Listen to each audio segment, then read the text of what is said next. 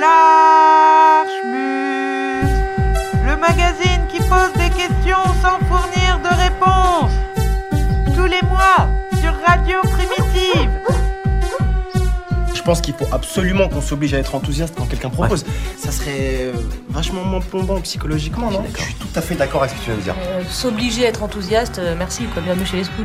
Bah alors on vote. On vote? Bah oui, on vote. Pour, on, va, on va voter pour s'obliger à être enthousiaste. Bah on vote. pour, pour l'enthousiasme obligatoire. Qui vote pour l'enthousiasme Bah obligatoire voilà, on vote. Bah moi je, je suis pour parce que c'est vrai que Ouais, Steve t'as raison, c'est hyper plombant psychologiquement. Qu'est-ce que vous voulez au fond? Ah, C'est vrai qu'on ne sait pas exactement ce qu'on veut. Mais on commence à savoir ce qu'on veut pas. Et à propos, c'est quoi la lutte des classes? Pardon? La lutte des classes, c'est quoi? Tu te fous de moi là? Non, mais je sais ce que c'est, ça va. Mais euh, on va savoir ce que c'est exactement, quoi. Ah, je connais pas.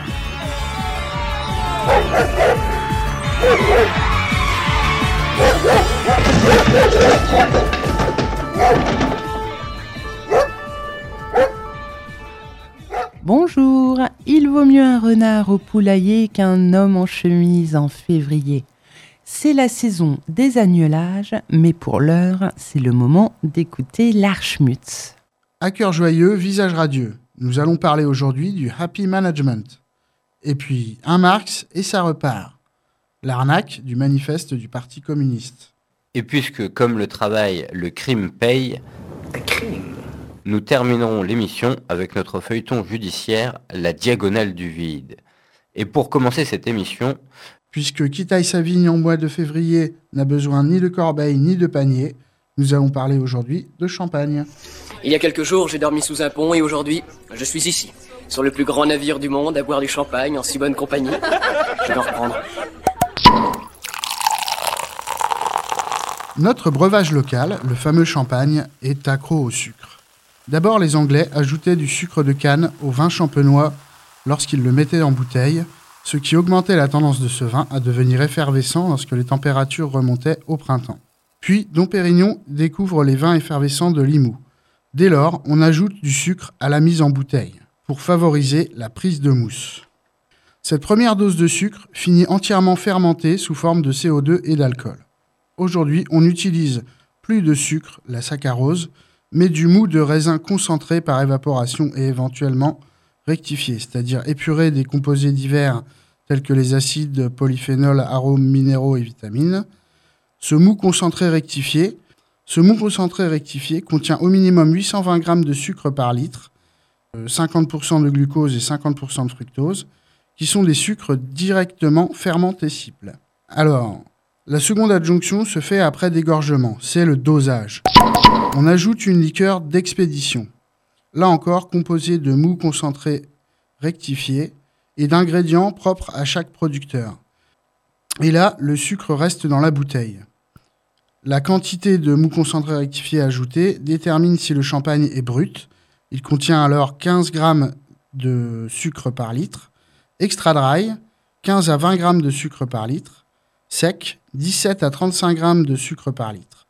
Demi-sec, 33 à 50 g de sucre par litre. Et doux, alors là, c'est carrément supérieur à 50 g de sucre par litre.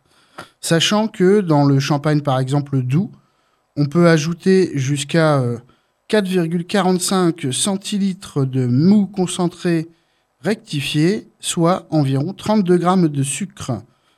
Donc en fait, le champagne doux, euh, il est tout simplement sucré, quoi. Magnifique. Comme du bon soda. Alors quand même, pour finir sur une note positive, les quantités de sucre ajoutées diminuent, car il y en a de plus en plus dans les raisins d'origine. Ça a du bon de vivre en période de réchauffement.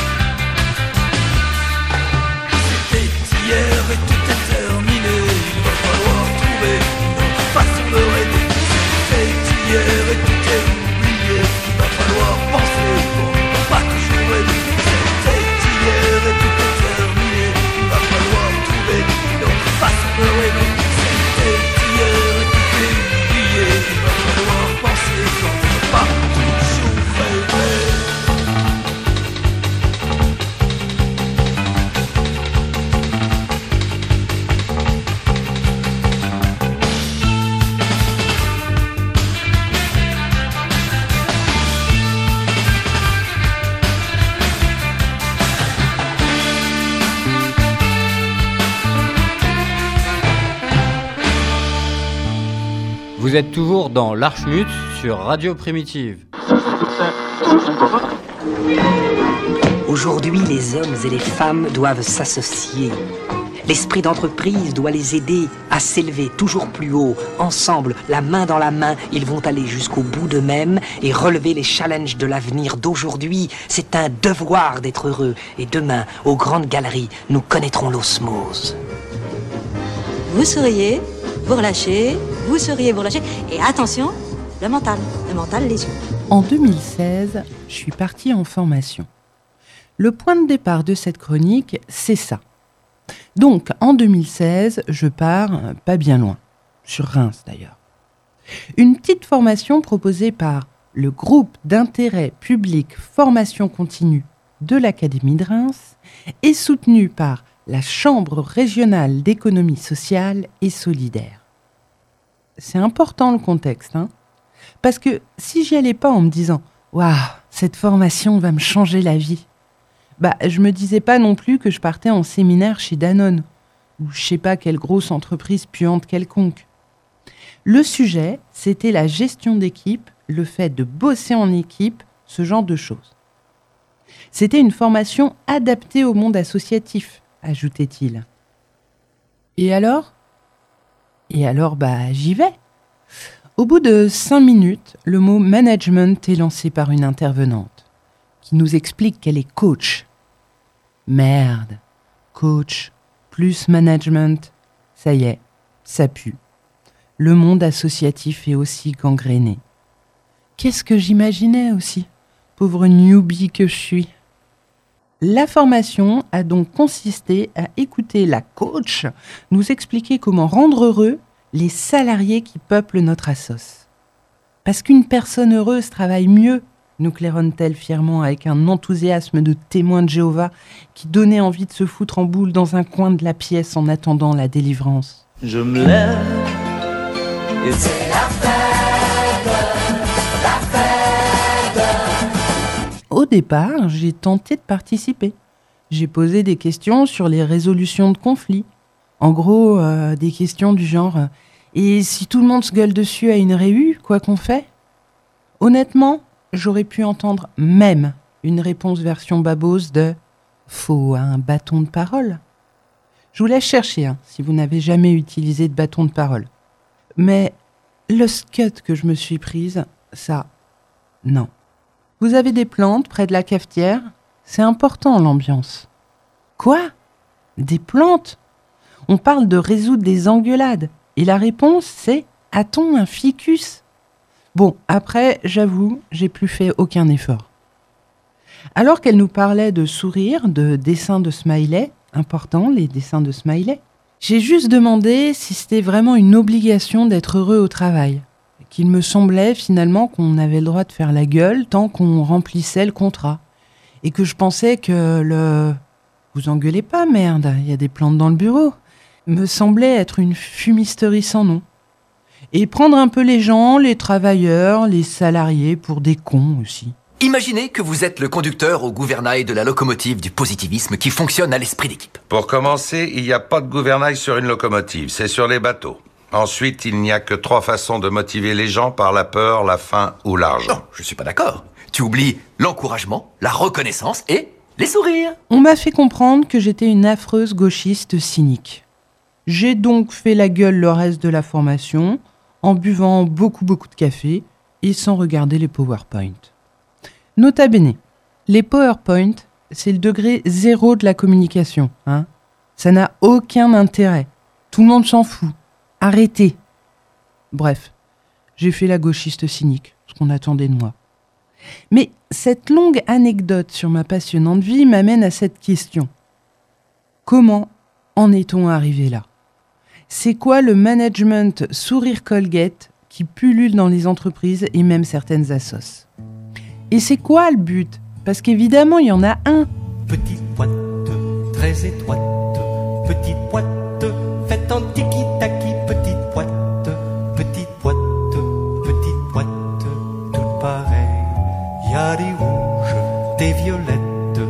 et des vertes très coquettes. Elles sont toutes faites en tiki-taki, elles sont toutes, toutes pareilles. Et ces gens-là, dans le boîte, vont tous à l'université. On les met tous dans des boîtes, petites boîtes, tout pareil. Y a des médecins, des dentistes, des hommes d'affaires et des avocats. Ils sont tous, tous faits de tiki-taki. Et ils boivent sec des martinis, jouent au golf toute l'après-midi, puis ils font des jolis enfants qui vont tous, tous à l'école.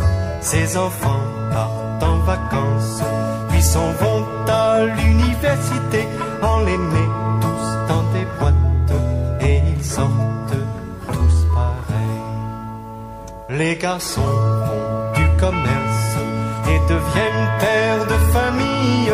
Ils bâtissent des nouvelles boîtes, petites boîtes, tout pareil. Puis ils règlent leurs affaires et s'en vont dans des cimetières, dans des boîtes faites en qui sont toutes, toutes pareilles. Vous avez peut-être déjà entendu le terme Chief Happiness Officer, prononciation aléatoire. Si ce n'est pas le cas, tant mieux pour vous. Dans la plupart des grosses boîtes, il y a ça maintenant, un chef du bonheur, rattaché généralement aux ressources humaines. Une personne qui s'occupe de votre bonheur, c'est merveilleux. Enfin, tout d'abord, c'est merveilleux si vous acceptez le postulat de base, postulat qui est vous devez être heureux au travail, entre parenthèses pour être plus productif donc, et votre entreprise a le droit de mettre le nez dedans. Euh, Est-ce que j'ai envie qu'on m'impose d'être heureuse? Est-ce que je considère que ça ne regarde pas que moi? Est-ce que l'entreprise capitaliste ou même la structure éthiquement irréprochable pour laquelle on peut bosser a le droit de rajouter cette injonction à être heureux? C'est très culpabilisant de plus, non? Si on n'est pas heureux, même si on fait bien notre taf, c'est qu'on est moins doué qu'un tel ou un tel qui baigne dans le bonheur? Ou qu'on fait pas d'efforts Ou qu'on n'a pas compris la merveilleuse chance qu'on a. Sans pour autant être imbuvable ou insupportable avec d'éventuels collègues, ce qui est un autre problème, n'a-t-on plus le droit d'avoir un enthousiasme modéré concernant le fait de devoir donner 35 heures, 39 heures, voire plus de notre temps à une entreprise qui en échange certes nous rémunère, mais qui surtout fait fructifier notre travail et génère des profits qui ne sont jamais redistribués Précision. Les managers du bonheur ne sont pas dans les entreprises pour écouter les salariés se plaindre de leur salaire ou de leur contrat de travail. Pour ça, paf, vous irez comme d'habitude dans le bureau du RH ou voir votre N plus 1. Non, eux, ils mettent des paillettes dans vos vies. C'est aussi des potes qui se battent pour qu'il y ait des canapés, des plantes, des séances de méditation, un baby-foot. Bref, que vous soyez bien. Et vu que vous pouvez méditer entre 12h et 13h et rigoler à 16h en faisant un tournoi de fléchettes dans la salle de repos avec Arnaud et Quentin, vous n'allez pas commencer à faire chier parce que la journée est un peu à rallonge ou que votre paye ne bouge pas depuis des années. Merde, on est dans une famille. On est potes. On n'est pas bien là Aujourd'hui, à l'heure du déjeuner, nous allons disputer dans l'entrepôt un petit match amical de basket. C'est moi qui ai eu l'idée. Est-ce que tout le monde est prêt pour le match? Ouais. ouais. Ah ouais, je vois, ça ronchonne fort dans les rangs, mais vous iriez au bout de la terre avec moi en ronchonnant. On a Ryan, le nouveau On l'a pas encore testé. Il a envie de faire ses preuves, il a de la passion, du cœur. Mais je serai quand même payé si je saute le déjeuner Oui? D'accord. C'est du business. Oui, c'est du business de monter toute une équipe et de leur remonter le moral. Pam, tu voudrais pas être notre pom-pom girl aujourd'hui hein? Qu'est-ce que t'en dis? Tu te ferais des petites nattes, euh, t'aurais euh, un dos nu. euh, Tu peux nous trouver ça? Et, et je sais pas, un truc un peu plus jeune pour changer, juste une fois. Non, je ne crois pas, Michael. Comme beaucoup d'idées de merde, il suffit de tourner la tête vers les GAFAM, spécifiquement Google, pour trouver l'origine du happy management, du fun management, du woo management. Ces termes existent vraiment. J'ai imaginé l'espace d'un instant que le woo management était basé sur World of Warcraft, Mais j'ai surestimé sur ce coup-là la Silicon Valley, car il s'agit du management par l'enthousiasme. Déception profonde. Come and die. Donc, bref, vers les années 2000, Google crée le premier Jolly Good Fellow. For he's a jolly good fellow, for he's a jolly good fellow, for he's a jolly good fellow, which nobody can deny. C'est-à-dire littéralement le super bon camarade. Et paf, c'est parti. Les entreprises ont trouvé ça super. Puisque cette gestion du bonheur permettait motivation, engagement des salariés, productivité accrue, et aussi au passage, hop, une belle image pour la boîte. Bah oui. Va expliquer que t'es en souffrance dans ton taf, que t'en peux plus, t'es en dépression, alors que ton employeur te propose des after-work, des ateliers de fabrication de bougies ou encore l'accès à une salle de sport. Tu le veux en mille? On te dira de fermer ta gueule. Non, en vrai, on ne dira pas ça. Parce que la notion de bienveillance, certes revue à la sauce néolibérale, ils l'ont bien assimilée. Donc on t'écoutera pas juste, mais avec le sourire. Au mieux, on te dira de travailler un peu sur toi, de faire de la méditation de pleine conscience, par exemple. Parce que si tu vas pas bien, Lisa, c'est pas parce que tu dois faire 100 trucs dans une journée pour le SMIC, ou que la fin de ton CDD te stresse. C'est parce que t'es pas résiliente, Lisa. Il y a quand même de nombreuses études hein, qui, montrent que effectivement les entreprises qui investissent sur la qualité de vie euh, et le bien-être des, collaborateurs ont généralement des performances plus intéressantes que celles qui n'investissent pas. Alors, l'entreprise a agrémenté son offre de services pour faciliter la vie des collaborateurs, avec par exemple un barbier qui vient chaque semaine. Un truc est sûr. En préparant cette chronique, j'ai lu plein d'articles. J'ai regardé plein de sites de très grosses entreprises pour voir s'ils avaient vraiment des chefs du bonheur. 60% des très grosses entreprises internationales, 100% des GAFAM font du happy management. Et la presse, du type Les Échos, Le Figaro, Challenge, publie des articles surenthousiastes. Euh, vous savez quoi? En vrai, ça suffira à se poser des questions.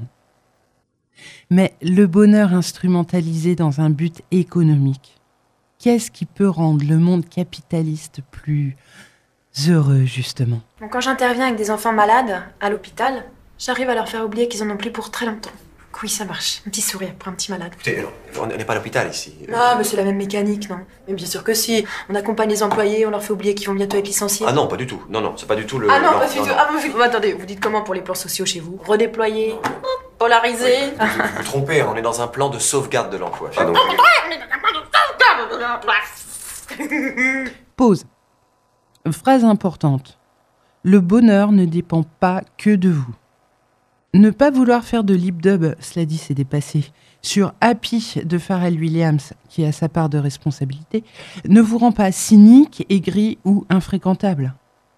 Et je pense que rien dans votre fiche de poste de mise en rayon chez Carrefour ne vous impose ce moment gênant.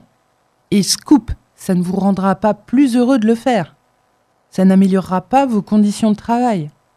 Après, oui, en réalité, vos supérieurs vous feront sans doute la gueule se poseront des questions sur votre investissement. Oui, ils oseront penser ça. Aliénation capitaliste. Enfin, rayon roller, tu trouveras nombreuses trottinettes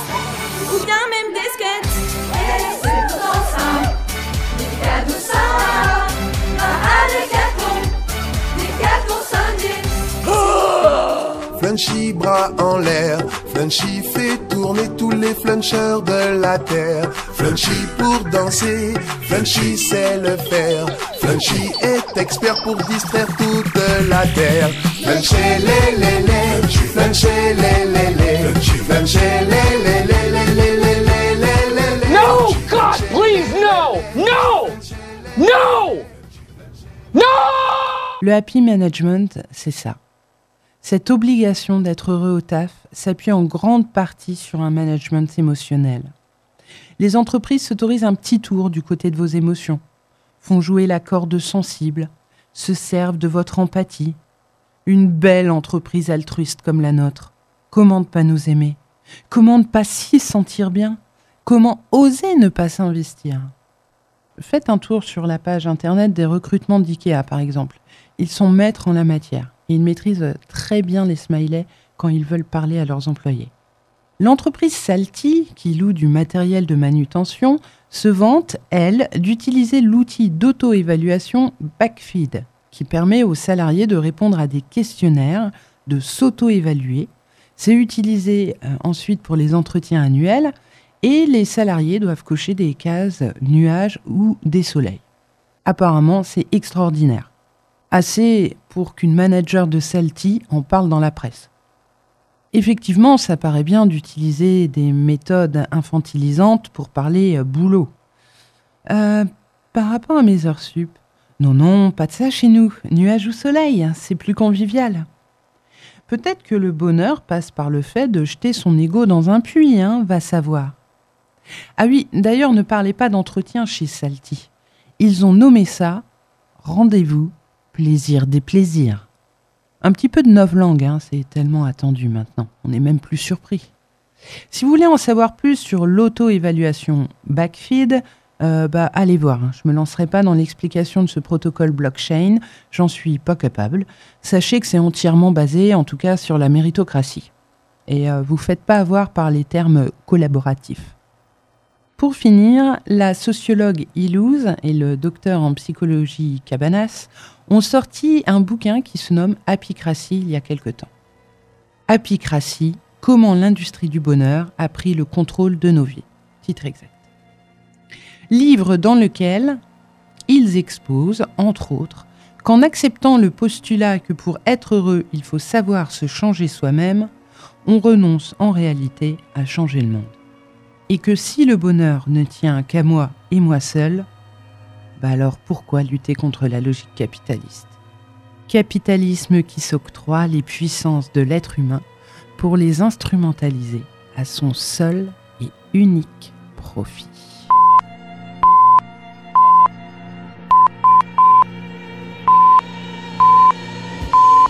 Ce sur lequel euh, le management moderne fonde tout son- toute son idéologie, tout son discours, c'est ce qui est autour, à la périphérie du travail.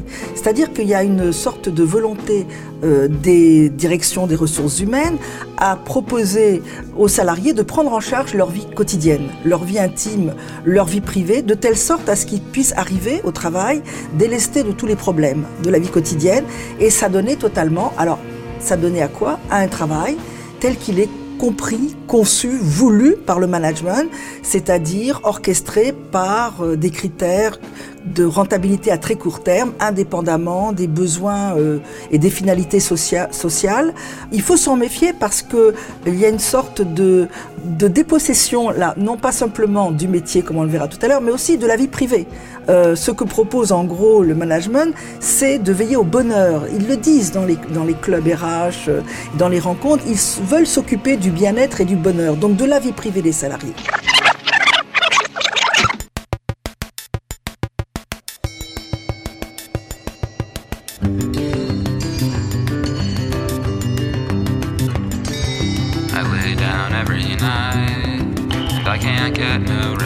Cause it starts spinning in my brain and then it's pounding in my chest. What if I've wasted all my youth? What if I've wasted growing up? What if I've wasted my whole life? Oh man, I feel like throwing up. It's an anxiety attack, an anxiety attack. I've got a bad case of the horrors, and at night it comes back. Back at my week, and then I look back at my year, and then I'm terrified to speak, and then I'm paralyzed with fear, and I'm tossing and I'm turning, and I'm going round the bend, and all I see are all my failings, downward spirals without end, and I see horror in the future, then I see horror in the past. Then it's 4 a.m., 5 a.m., 6 a.m. at What if I never feel grown up and die in a car accident? And what if I go crazy? And what if this time it's permanent? And what if I go broke and have to move back with my parents? And then what if I get cancer and I ain't got no insurance. All my days are moving faster and it's making me feel dizzy. How come I get nothing so busy? And I used to feel so smart, you know, I used to feel so strong. But this just can't be how to live. I must be doing something wrong. Because everything I might do feels like something else I can't. And then another day is gone, and I just don't know where it went. I try not to hang out too much, try not to watch too much television. But still, everything I do just seems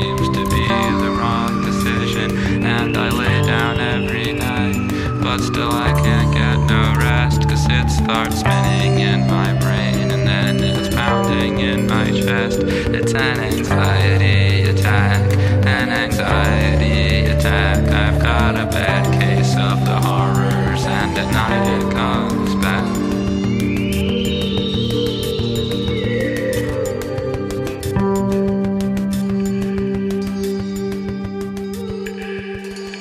L'Archmut, c'est le magazine radiophonique qui pose des questions sans fournir de réponse. Tel quel, ça n'a pas de sens. Hmm, Qu'est-ce qui n'a aucun sens? Ici. T'as raison, il manque le paragraphe centré. Friedrich, qu'est-ce que t'as fait du paragraphe centré Où est-il? Mais vite, ne me bouscule pas. Là.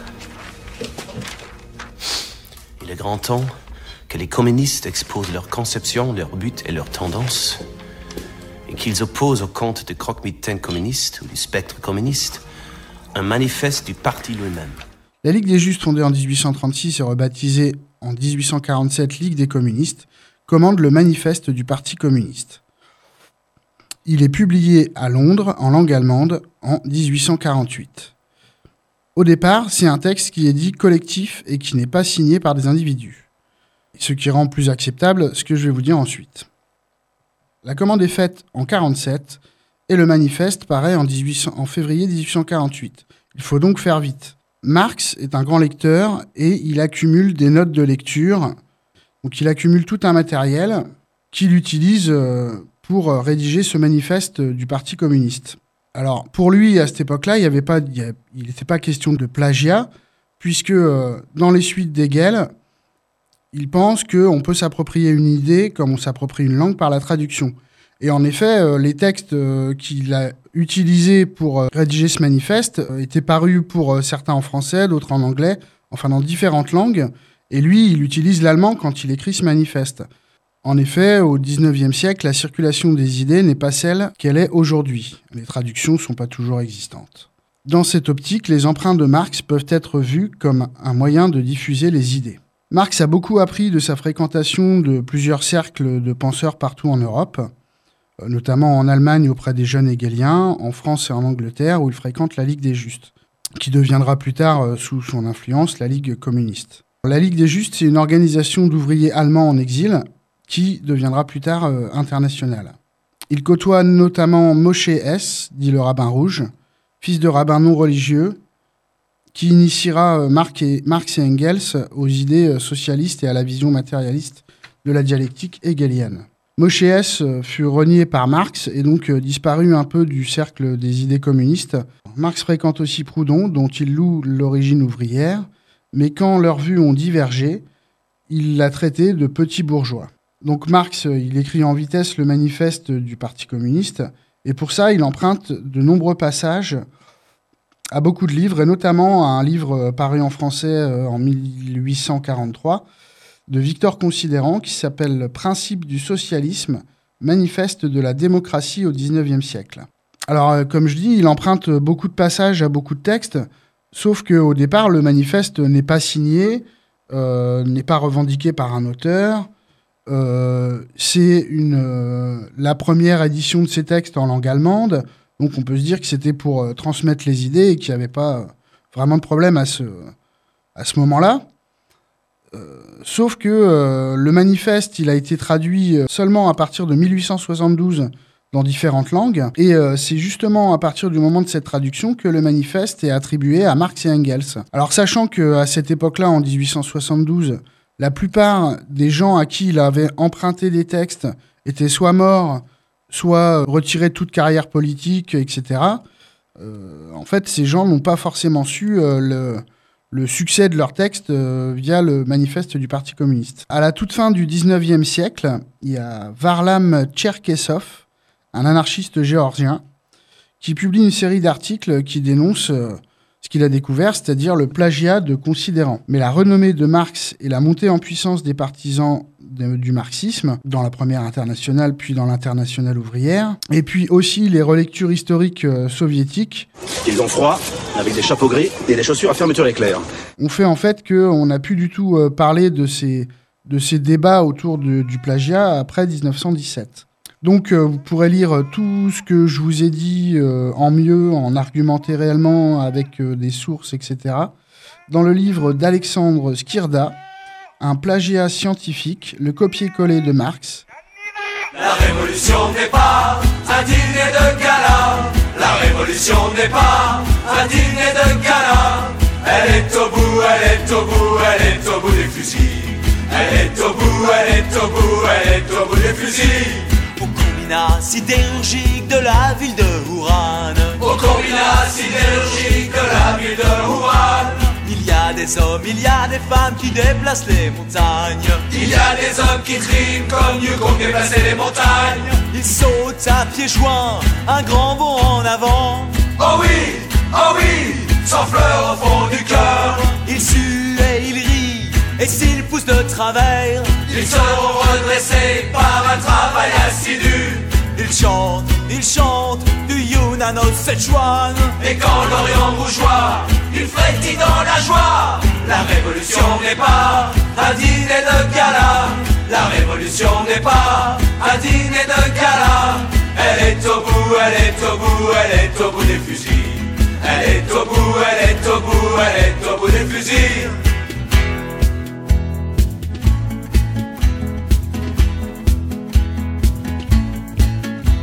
Dans l'usine textile numéro 12 de la ville de Chengdu.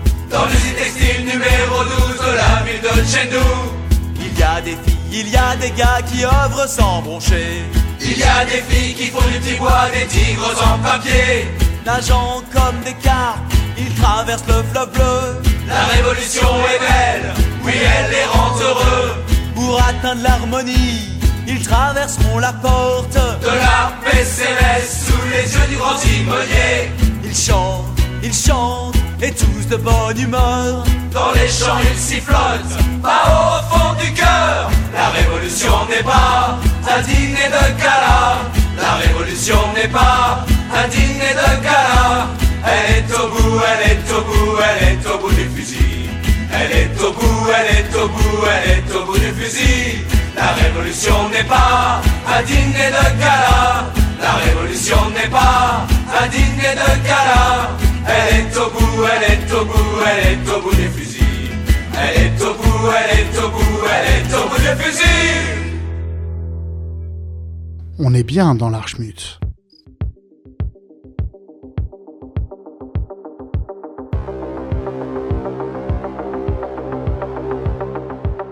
Le 12 novembre 1997, Hélène Lecomte, née Elena Outchenko, est assise dans le box des accusés du tribunal de grande instance de Val-de-Briey, sous-préfecture de la Meurthe-et-Moselle. La jeune femme est accusée du meurtre de son époux, Philippe Lecomte, six mois plus tôt, dans leur ferme d'Ozerail.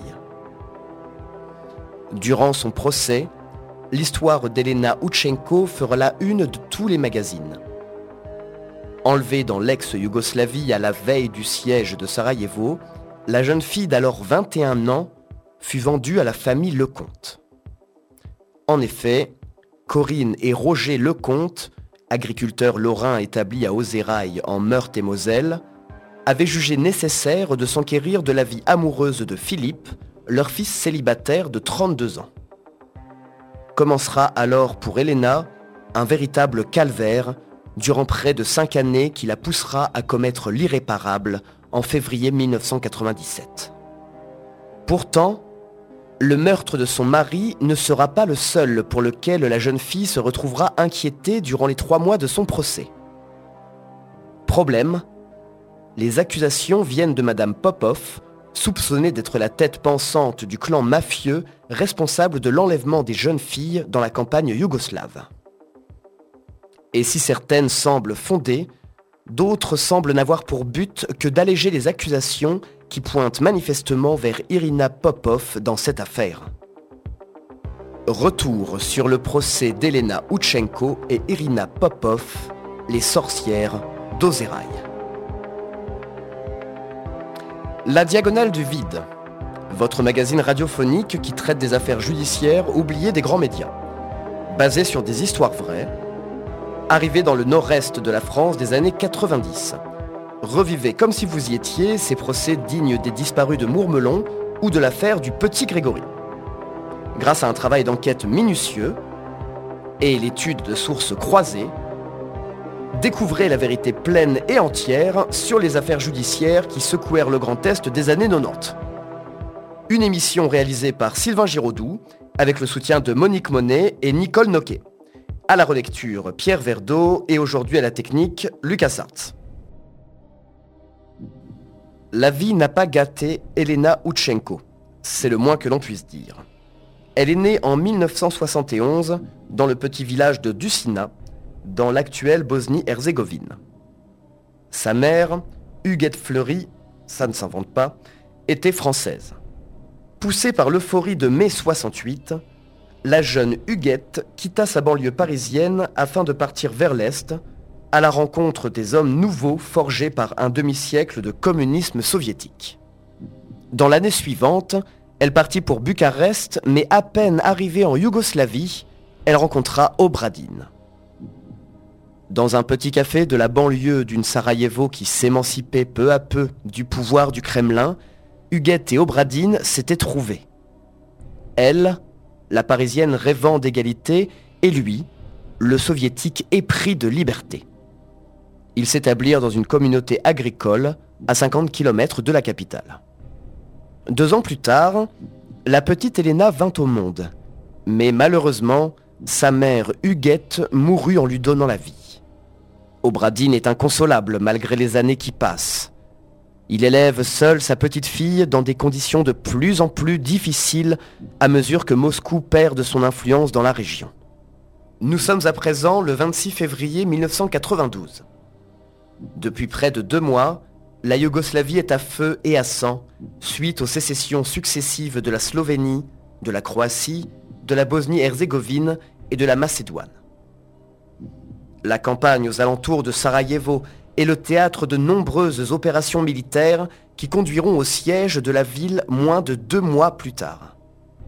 C'est alors qu'il se rend en voiture au marché de Fojnica pour vendre la production de fromage de chèvre de leur ferme, Kobradin Outchenko tombe nez à nez avec un groupe de mercenaires. À peine a-t-il entrepris de faire marche arrière pour s'enfuir qu'il reçoit une balle en pleine tête.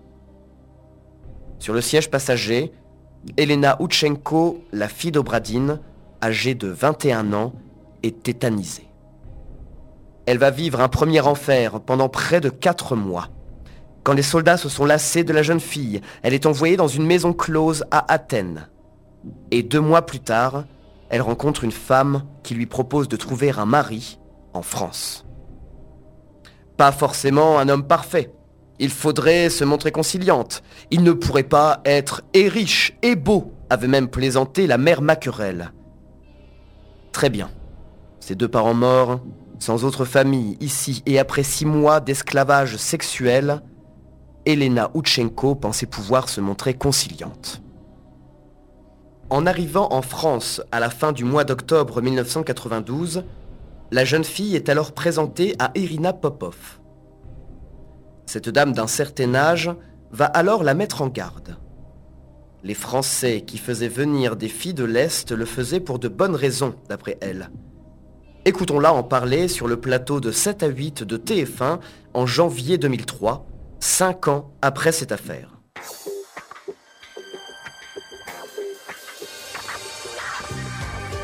Vous savez, c'est toujours pareil. Ce qui m'est arrivé à moi aussi quand 5 ans je suis arrivée ici. Quand on fait venir une femme de l'étranger, c'est rarement juste une question de goût. Souvent, le premier a une petite surprise, un petit quelque chose d'inavouable. Par exemple, j'ai une vieille copine qui vit le parfait amour avec un eunuque depuis 37 ans sur la côte. Mais c'est vrai que c'est le plus souvent des problèmes de violence, d'alcool, des pornographes même.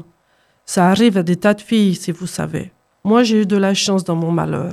Le mien n'aimait pas les femmes. Ses parents ne voulaient pas que ça jasse trop, alors ils lui ont acheté une petite femme. Ni vous, ni Kono. Mais Yelena, c'est encore autre chose. Et j'ai su dès que j'ai rencontré les parents de Philippe, feu son mari. La première fois que sa mère est passée à l'agence, elle a insisté sur le fait qu'elle voulait une fille qui ressemble à une princesse et qui saurait accepter un compliqué. Ça veut tout dire. J'ai pensé Yelena, avec son visage d'ange, princesse, elle pouvait faire. Et avec son histoire. Bref, un mois avant la rencontre, Corinne m'appelle pour me dire d'annuler parce qu'ils veulent une arabe. Je tombe des nues. Et là-dessus, une semaine plus tard, elle me rappelle pour me dire qu'elle ne trouve pas d'arabe qui fasse princesse. Alors ils prennent Yelena. Alors oui, je savais que ça n'allait pas être facile, mais je n'aurais jamais pu imaginer ce qui allait se passer. Philippe Lecomte est un homme de 32 ans. Il a un physique peu avantageux et passe ses journées à travailler à la ferme familiale dans le petit village d'Ozerail. Il a très vite abandonné l'école. C'était pas pour lui, expliquait Corinne Lecomte à tout le monde au village. Elle l'avait beaucoup couvé depuis tout petit, son Fifi, comme tout le monde avait pris l'habitude de l'appeler. Peu à l'aise avec les autres, Philippe a eu une enfance solitaire, passé à jouer seul à la ferme ou à regarder les dessins animés. Aussi, quand il arrête l'école à 11 ans, c'est tout naturellement qu'il se met à travailler à la ferme avec ses parents. 21 ans après, la situation n'a pas changé. Et c'est bien là un sujet de moquerie au village. Roger Lecomte, le père de Philippe, a même dû déserter le troquet de la place de l'église pour éviter les moqueries de ses amis. Il faut dire qu'un homme de 32 ans, passionné de dessins animés et de poupées, est encore pour la campagne française des années 90 une source de plaisanterie intarissable. Dans le petit village Meurthe-et-Mosellan, la vie devient dure pour Corinne et Roger Lecomte. Fifi doit trouver une femme, peste le père du garçon tous les jours. Mais sa mère ne l'entend pas de cette oreille, hors de question que son bébé quitte le nid familial. Et puis un jour, c'est la révélation pour Roger Lecomte. Alors qu'il lit son exemplaire mensuel du chasseur français, il tombe sur une petite annonce. Une agence matrimoniale établie à Thionville se propose, moyennant finance, de vous fournir la compagne idéale pour un agriculteur. Des filles de l'Est, habituées aux travaux physiques et aux conditions de vie rudes de la campagne, mais qui savent aussi se montrer sensuelles avec leur mari.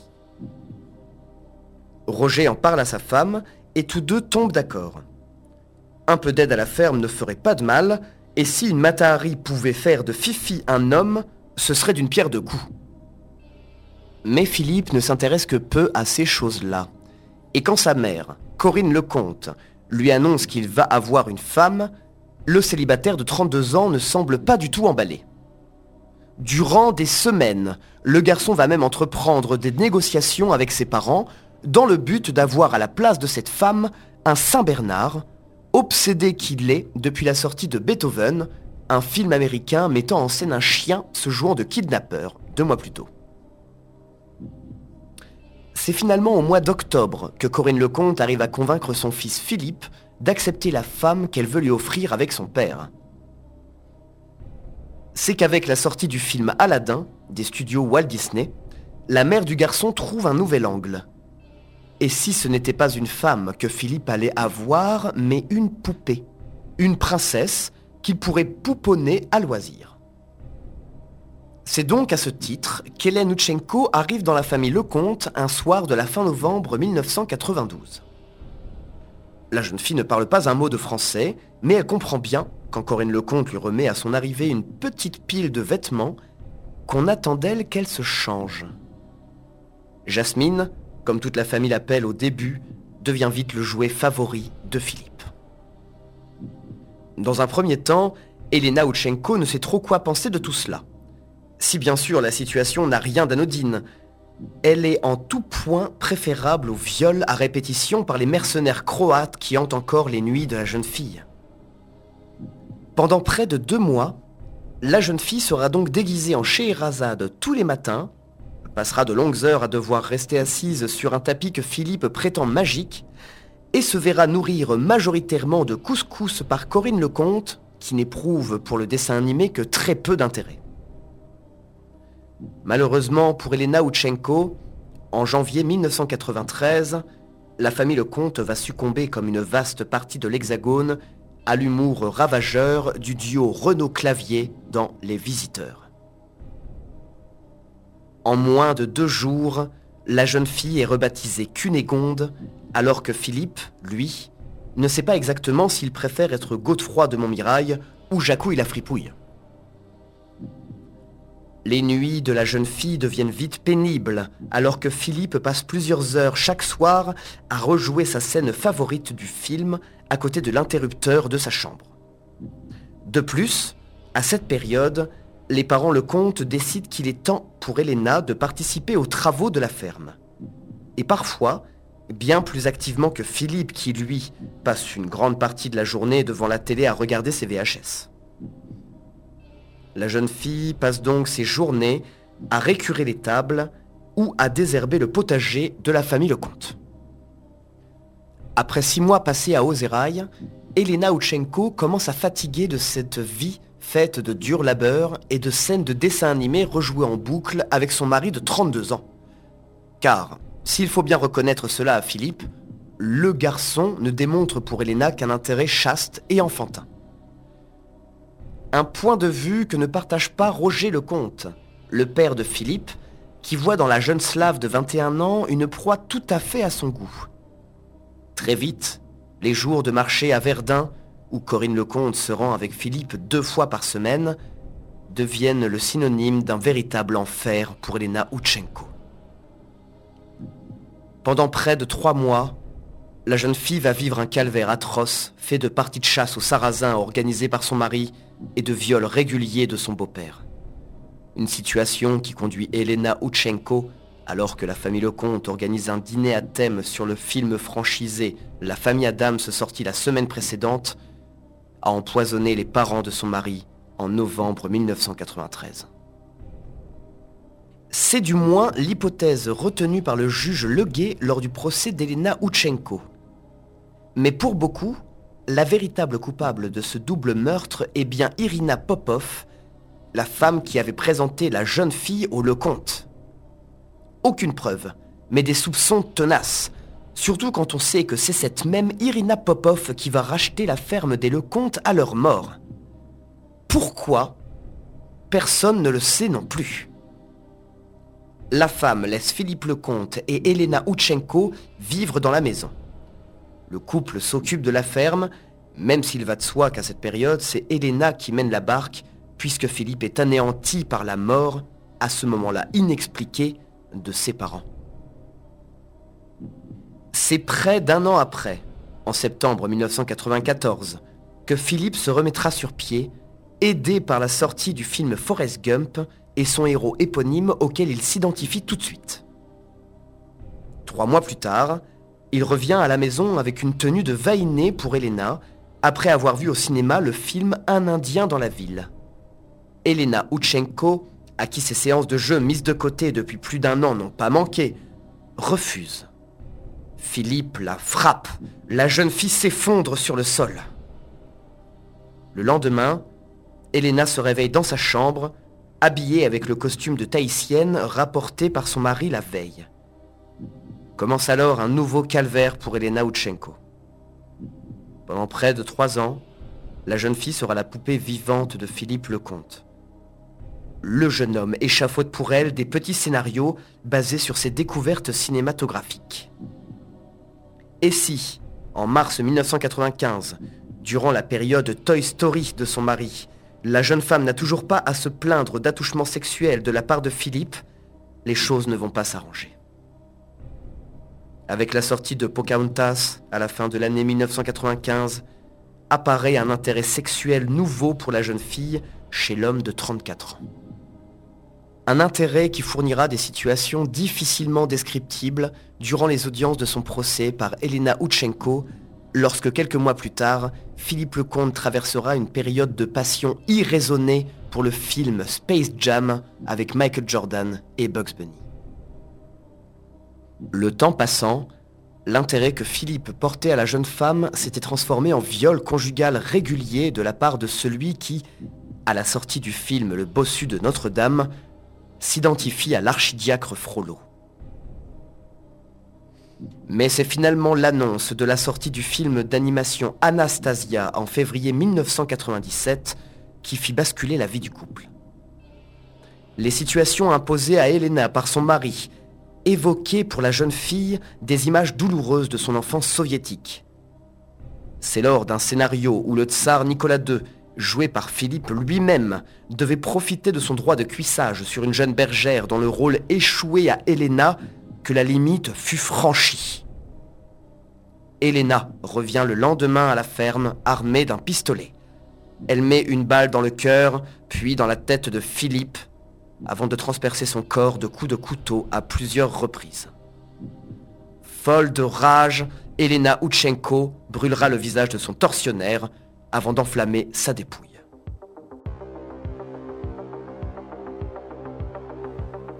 Voilà, c'était la Diagonale du Vide, votre émission judiciaire qui revient sur les histoires vraies du nord-est de la France des années 90. Aujourd'hui, l'émission a été réalisée par Jean-Christophe Francis, avec le soutien de Sylvie Barbara Dorothée et Jean-Louis Luc. À la relecture, Afida Gonzalez et à la technique, Pierre Fiftine.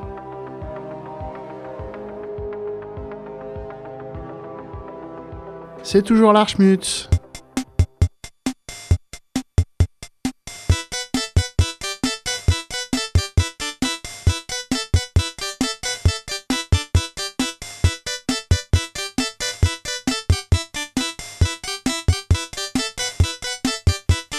Qu'est-ce que tu veux faire quand tu seras grand? Je veux faire chirurgien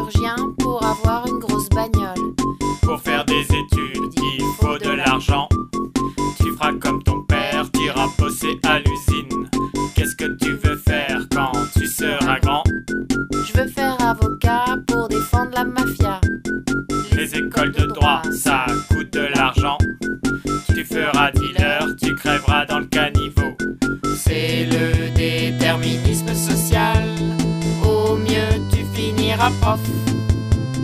C'est le déterminisme social. Au mieux, tu finiras prof. Qu'est-ce que tu veux faire quand tu seras grand? Je veux être cinéaste comme Claude Chabrol. Mais pour faire des films, il faut de l'argent. Tu feras animateur vidéo en MJC. Qu'est-ce que tu veux faire quand tu seras grand? Je voudrais être chômeur, le travail ça me fait ça coûte de l'argent. Tu feras de l'intérim ou des emplois aidés. C'est le déterminisme social. Au mieux, tu finiras prof. C'est le déterminisme social. Au mieux, tu finiras prof.